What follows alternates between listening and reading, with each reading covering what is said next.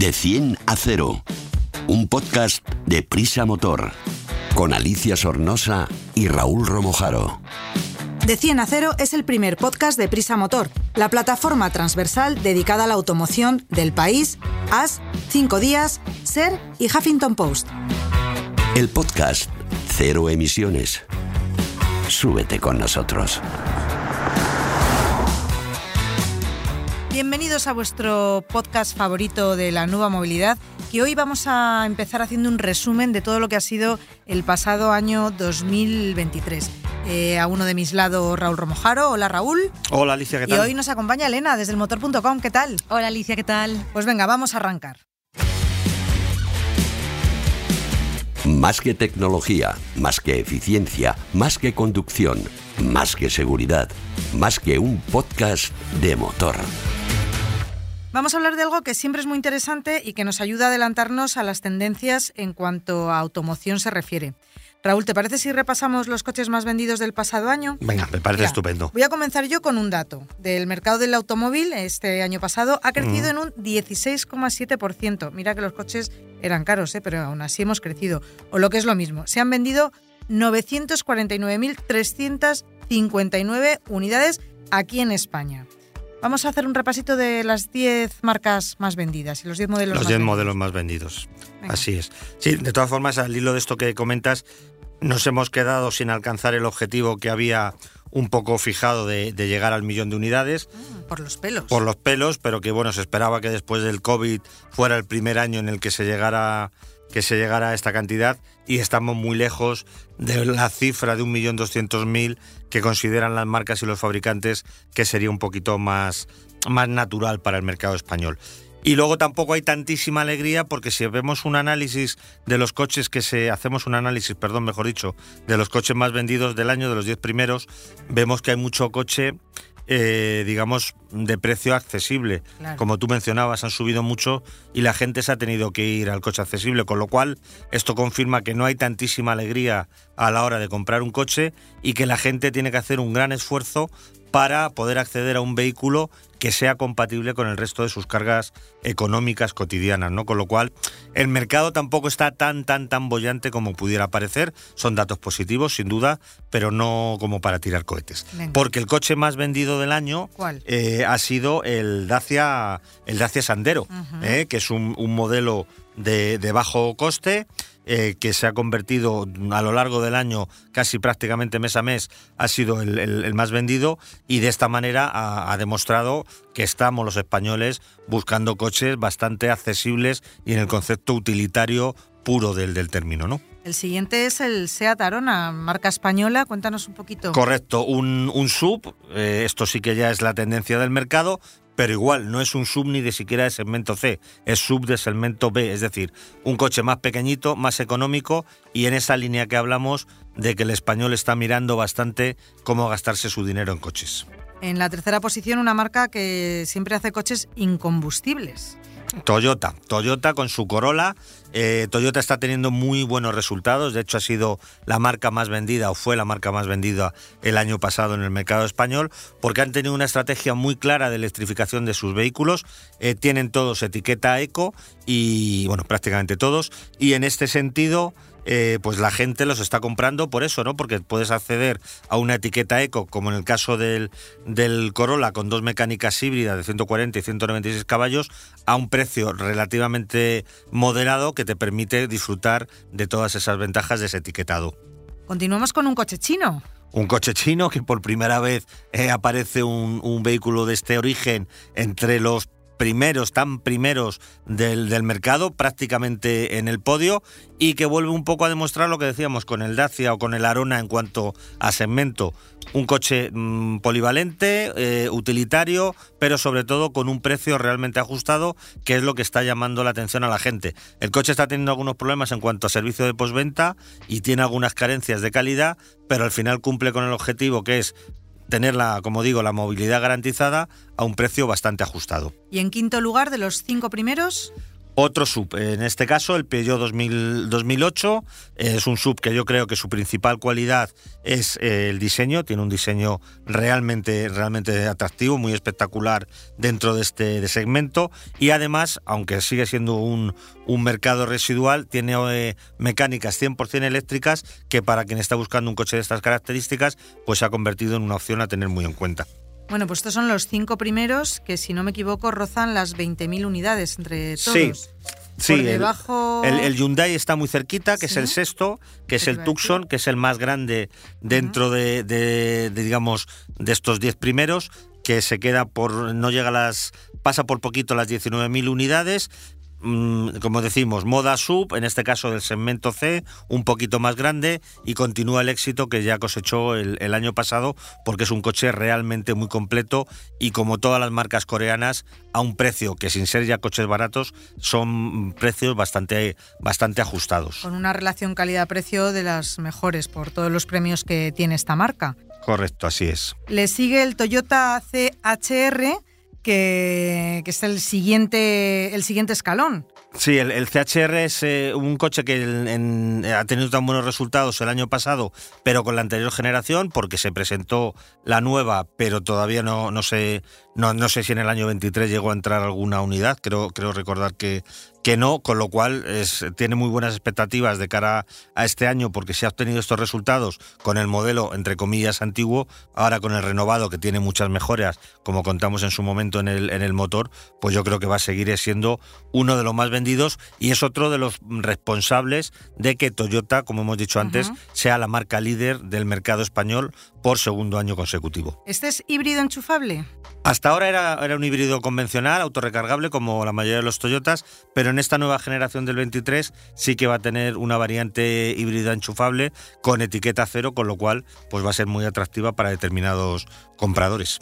Y después de este Toyota, otra marca oriental. Sí, otra marca asiática, otro sub, el primo hermano eh, del Hyundai Tucson, que es el Kia Sportage, que el año pasado este coche tuvo un rendimiento excepcional, empezó muy bien 2023 eh, y luego fue perdiendo un poquito de fuelle, lo que le permitió al Tucson superarle, pero también ha tenido un rendimiento, como digo, eh, muy bueno, superando las 18.000 unidades. ¿Y algún otro coche europeo en este top 10?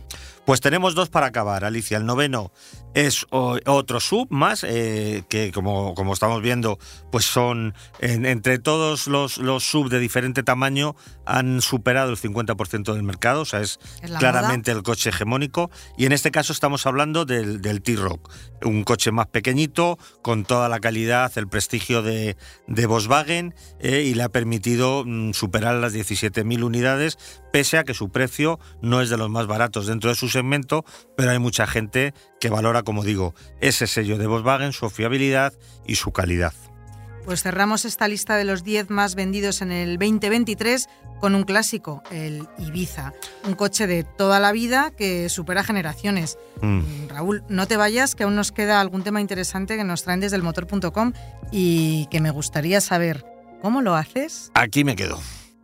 Explicamos fácil lo difícil. Bueno, esto de cómo lo haces será una broma porque lo que quiero saber es cómo pasas tú los badenes.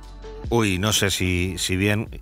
Me temo que a lo mejor alguna vez más deprisa de lo que toca y a lo mejor no de la forma más correcta. Ah, Elena nos lo va, no lo va a aclarar. Voy a escucharla con atención. Os tengo que contar una cosa muy curiosa sobre este elemento que encontramos en la calzada en ocasiones y que varía mucho de un país a otro, más grandes, más pequeños, más alargados, más estrechos. Eh, ya sabéis de qué hablo. Se trata de los guardias tumbados, como los llaman en Chile, los toros, que los llaman también, el resalto, que lo llaman así en México, el tope, el lomo de burro, que lo llaman en Argentina, los policías acostados, todos estos nombres para denominar lo que aquí llamamos badén. Eh, y además yo creo que, que, yo sí que sé cómo hacerlo, pero Elena, tú que eres experta en badenes, nos vas a contar cómo hay que hacerlo para, y para qué sirven. Pues eh, sirven para algo muy sencillo, reducir la velocidad, sobre todo en las calles de la ciudad. Lo que pasa que, bueno, a pesar de que están para obligar a los conductores a reducir el ritmo y que respeten los límites de velocidad de cada, de cada calle de la ciudad, bueno, pues muchos no lo hacen. Y mm, yo te lo digo por experiencia propia, vivo en un barrio de las afueras de Madrid con grandes avenidas, muchos carriles y allí hay muchos conductores que no aprecian demasiado eh, a sus coches porque los pasan a toda velocidad.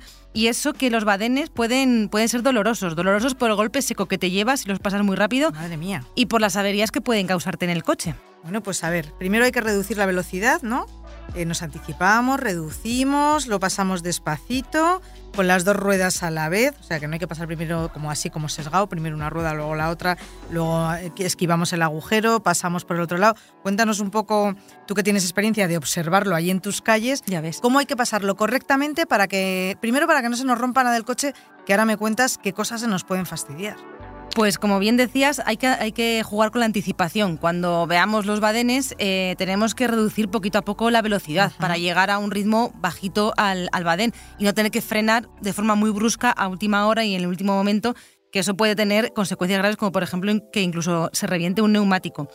Y hay, algo, hay que evitar algo que, que tú también has dicho, que es eh, pasar el badén solo con las ruedas del lateral derecho o con las del lateral izquierdo. Eso también cuando vemos estas, mm, estos badenes pequeñitos que son negros, así que a lo mejor hay uno que está roto y dices, paso una rueda por el que no es por el agujerito y la otra por el otro lado. ¿Eso también es malo? Sí, hay que evitarlo cuando hay muchos conductores que los esquivan por un lateral y otros que aprovechan esos huecos que aparecen de forma sospechosa en mitad de, de los badenes.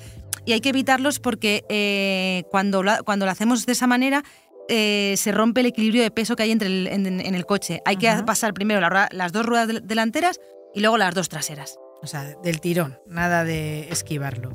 Eh, ¿Qué más se puede romper de nuestro coche si hacemos esto mal? Por ejemplo, si los pasamos a toda mecha para hacer un salto al final del badén, porque es un badén. Yo es que esto reconozco que alguna vez con la moto pero luego he frenado, ¿eh? No he, pasado de, no he hecho exceso de velocidad. Y era en un sitio que no había gente. Es que en moto es más divertido estas cosas, pero en coche ya sé que no. ¿Qué más se nos puede romper del coche si hacemos esto a lo loco? Pues eh, las, es que se pueden romper y se pueden averiar más elementos de los que creemos, porque no solo afecta a los neumáticos y a los amortiguadores, que es lo más, lo más lógico, uh -huh. y después, pues se van a estropear los, los amortiguadores, voy a romper un neumático. No, hay muchas más cosas eh, puede afectar a los silent blocks del, del, motor, también puede afectar a la dirección y a los ejes y también al interior, porque con estos golpes secos se pueden desajustar algunas piezas y luego empezamos, uy, que hace un ruidito por aquí el coche, uy, este crujidito por aquí, pues a lo mejor tenía que haber frenado antes de pasar ese badén. ¿Nos quieres contar algo más de este mundo misterioso de los badenes, toros tumbados, guardias civiles y como lo quieran llamar?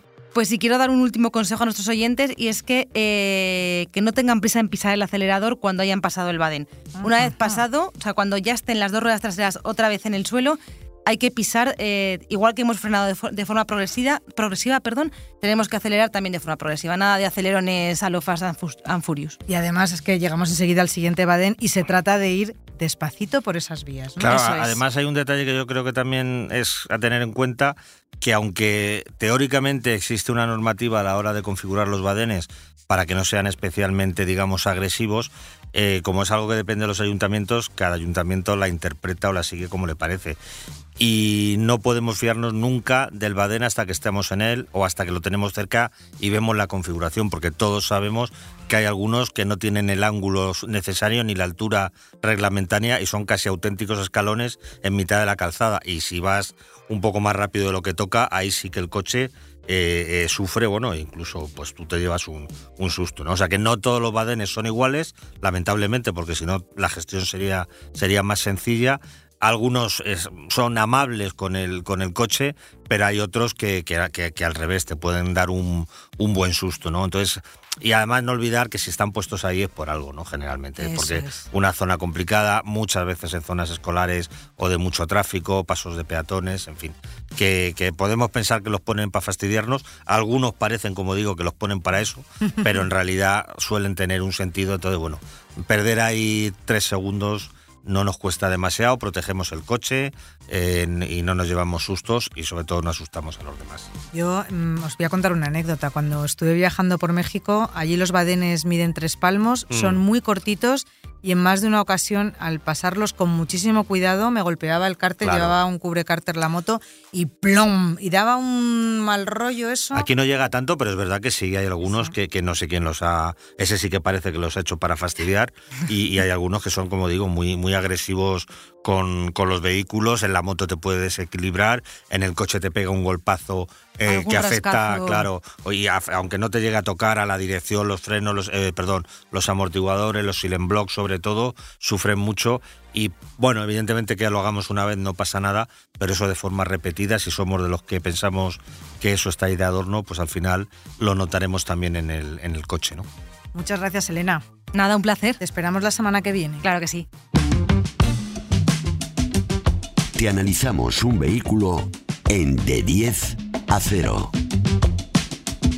Hoy en nuestro de 10 a 0 llega Alfredo Rueda desde el motor.com en un coche que aunque nos creamos que es un, viene de una marca eh, japonesa normal, en realidad es una marca japonesa, la versión de lujo de, esa marca, que vienes como un señor. ¿En qué coche llegas? Llego en un Lexus. no podría venir en nada menos. Así es él, así es él. pues oye, ¿qué tipo de vehículo es? Mira, pues este es el NX, en este caso es, es un sub del segmento medio, denominado el D de sub y es un sub de lujo, como eh, representa la marca Lexus. Eh, eh, entonces, bueno, en este segmento sí que es verdad que Alemania manda un poco con mano de hierro, ¿no? Gracias a los sus Audi Q5, BMW X3 o Mercedes GLC, que son un poco los referentes de este segmento de submedios de lujo. ¿Y qué caracteriza su diseño y carrocería? Pues este NX se basa en la plataforma del Toyota RAV4, mide 4,66 metros de longitud, 1,87 de ancho y 1,66 metros de alto. Por fuera, pues es un Lexus muy reconocible, esa parrilla en forma de reloj de arena, faros rasgados, que son muy comunes al resto de modelos de Lexus, y la zaga pues también un poco a la moda, hombros marcados y unos pilotos unidos a lo ancho, todo lo ancho del portón. ¿Cómo es la habitabilidad?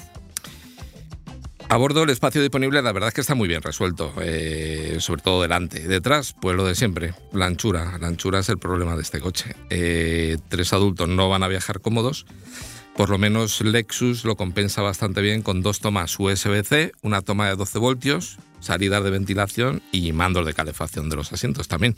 El maretero tiene 545 litros de capacidad forma muy regulares y esto permite acoplar, acoplar muy bien el equipaje de los pasajeros. ¿no? Tiene un, eso sí, mira, tiene un espacio bajo el piso para guardar el cable de carga, eh, algo que, aunque parezca mentira, eh, muchos híbridos enchufables o incluso eléctricos puros no, no, pueden decir y no lo no tienen. ¿Cuál es el, el, equipamiento más destacado? Como casi siempre, tenemos una unidad de pruebas eh, que es la tope de gama, se denomina Luxury, y entre otros muchos elementos, pues llanta de 20 pulgadas, tapicería de cuero, faros LED matriciales, asientos delanteros y traseros calefactables o techo solar entre, entre un, equipamiento brutal. Eh, también cuenta a bordo con una pantalla de infoentretenimiento de 14 pulgadas y cargador inalámbrico para móviles, como ya viene siendo habitual en, en los últimos coches, en los coches más modernos. ¿Qué motor lleva? Esta versión 450H Plus ofrece 309 caballos, salen de un motor de gasolina de 2,5 litros y 185 caballos, que se une a dos motores eléctricos, uno de 182 caballos en el eje delantera, delantero perdón, y otro dispuesto en el eje trasero con 54 caballos. La batería son 18,1 kilovatios hora, permite homologar una autonomía en modo eléctrico de casi 65 kilómetros que la verdad es que a poco que se tenga un poquito de cuidado con el, acelera, eh, con el acelerador, nos vamos a acercar mucho a, esa, a ese kilometraje. ¿no? Eh, además cuenta con el distintivo de cero emisiones en vez del eco.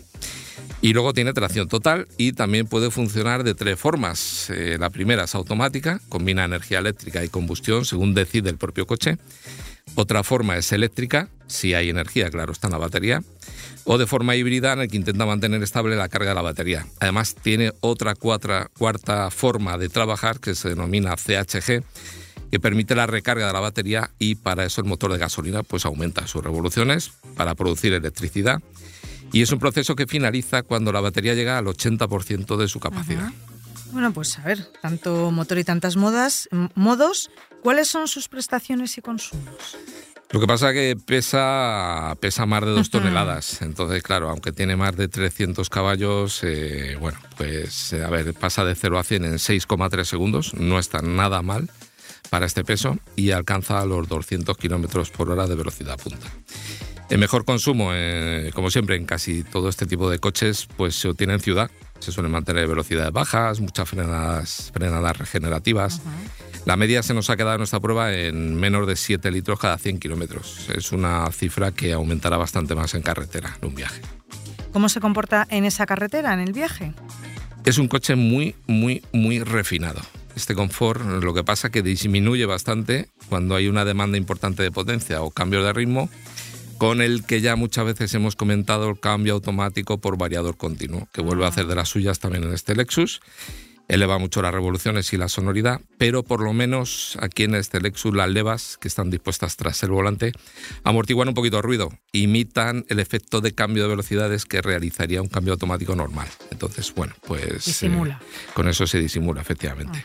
Luego la amortiguación se orienta mucho hacia el confort del pasaje, como no podía ser de otra forma en un Lexus. La dirección transmite menos sensaciones que en esos modelos alemanes que hemos comentado antes. Aún así, el guiado resulta magnífico. Si se quiere aumentar el ritmo, tenemos un modo Sport que da un plus de dinamismo a todos los niveles. Bastante diferenciado además de los otros dos modos que existen, el Eco y el normal. Si hablamos de la batería, se puede recargar a una potencia máxima de 7 kilovatios y así, pues en ese proceso vamos a tardar aproximadamente 3 horas en cargarla al completo. ¿Cuánto cuesta? Pues los precios de NX parten de 53.700 euros, eso sí, en la versión 350H, que cuenta con 245 caballos, pero esta horquilla de precio llega hasta los 82.800 euros de esta versión. Más potente, además, eh, como te he comentado ya, con el acabado más completo, se denomina Luxury. Bueno, claro, es que tú como eres un señor señoreado vas en estos coches tan elegantes y tan carísimos. Además de para ti, ¿para quién está indicado este Lexus? Este coche es ideal para quien valore la tecnología y la eficiencia, pero claro, que no esté muy dispuesto a renunciar al lujo y al confort premium que, brinda este coche. Además, fíjate que en Lexus nos comentaban en el concesionario a recogerlo para esta prueba que la mayoría de, clientes que compran este coche, además de por supuesto un alto nivel adquisitivo, cuentan con enchufe propio en su propia casa. Normalmente es un chalet o una casa individual en la que tienen enchufe y pueden aprovechar esa autonomía eléctrica que decíamos de casi 70 kilómetros. Y aunque nos lo has contado al principio, recuérdanos cuáles son sus rivales de mercado. Pues mira, eh, son por ejemplo el Mercedes GLC 300e, el Audi Q5 50 TFSI-e, o el BMW X3 X-Drive 30e. Lo más interesante parece el GLC, tiene 320 caballos, el Mercedes GLC, y que además tiene, tiene la posibilidad de contar con una carrocería coupé. Y a igualdad de equipamiento, bueno, pues el precio es bastante similar. Pero yo creo que su gran rival es el Audi el Q50, 50 TFSIe, que cuenta con 367 caballos, por lo tanto mejores prestaciones y un precio un poquito más asequible. Pues muchísimas gracias, Alfredo. Oye, Alicia, una, una, cosa al hilo esto que decías antes de la versión, que ya lo hemos comentado alguna vez, pero en un minuto lo recuerdo, de la versión Luxury que ha aprobado Alfredo porque es un señor, efectivamente. pero no, no es. decir, lo hacemos así porque nosotros podemos probar lógicamente o no vamos al concesionario a comprar el coche, cosa que no es posible, o probamos la unidad de prensa, que es la que nos facilita la marca y generalmente son las más altas de gama las más equipadas. Mm. No es que las probemos o las pidamos para darnos un capricho y disfrutar de ellas, que también nos gusta disfrutar de ellas, pero probamos, nosotros solemos pedir la, versión eh, o, la, o la más popular o la más vendida o la más accesible. Lo que pasa es que como no hay de todas, pues en ocasiones nos tocan este tipo de vehículos que, que, bueno, por un lado está bien porque nos permite también conocer, digamos, el, el no va más en estas tecnologías, ¿no? Pero que no es, no es que nos queramos dar ahí la, la gozada, ¿eh? que, está muy bien, pero es lo que está disponible en los parques de prensa. Efectivamente, las, unidades de prensa casi todas van a tope de equipamiento, y es muy difícil mm. coger una unidad que sea, por ejemplo, la básica de equipamiento. Es muy complicado. Claro, porque para explicar un poco esto a nuestros oyentes, la marca lo que pretende es demostrar eh, a través de la prensa hasta dónde llega efectivamente el coche, todo lo que puede ofrecer. Si nos dan una pelada, pelada, pelada, pues hay muchos detalles de equipamiento, de asistencias a la conducción, incluso de pequeños avances de conducción autónoma que nos perderíamos. ¿no? Entonces es por esto, ¿eh? pero no es porque nosotros pidamos la más guay para eh, darnos el, el, gustazo, como digo. Ya lo sabéis, amigos, Alfredo no es el rico de la redacción. no, no, no, Aunque lo parezca. Y por eso, por eso ese precio se sube a más de 82.000, pero esta gama empieza en 53.000. Esos 30.000, aparte del motor más potente, evidentemente es un equipamiento de muy alto nivel. Bueno, pues muchas gracias, Alfredo, Raúl. A ti, Alicia. Gracias A a, ti. todos por estar al otro lado escuchándonos cada semana. No olvidéis hacernos crecer, compartiendo y contando, como no, con vuestra suscripción. Y no olvidéis que toda esta información y mucha más la tenéis en elmotor.com.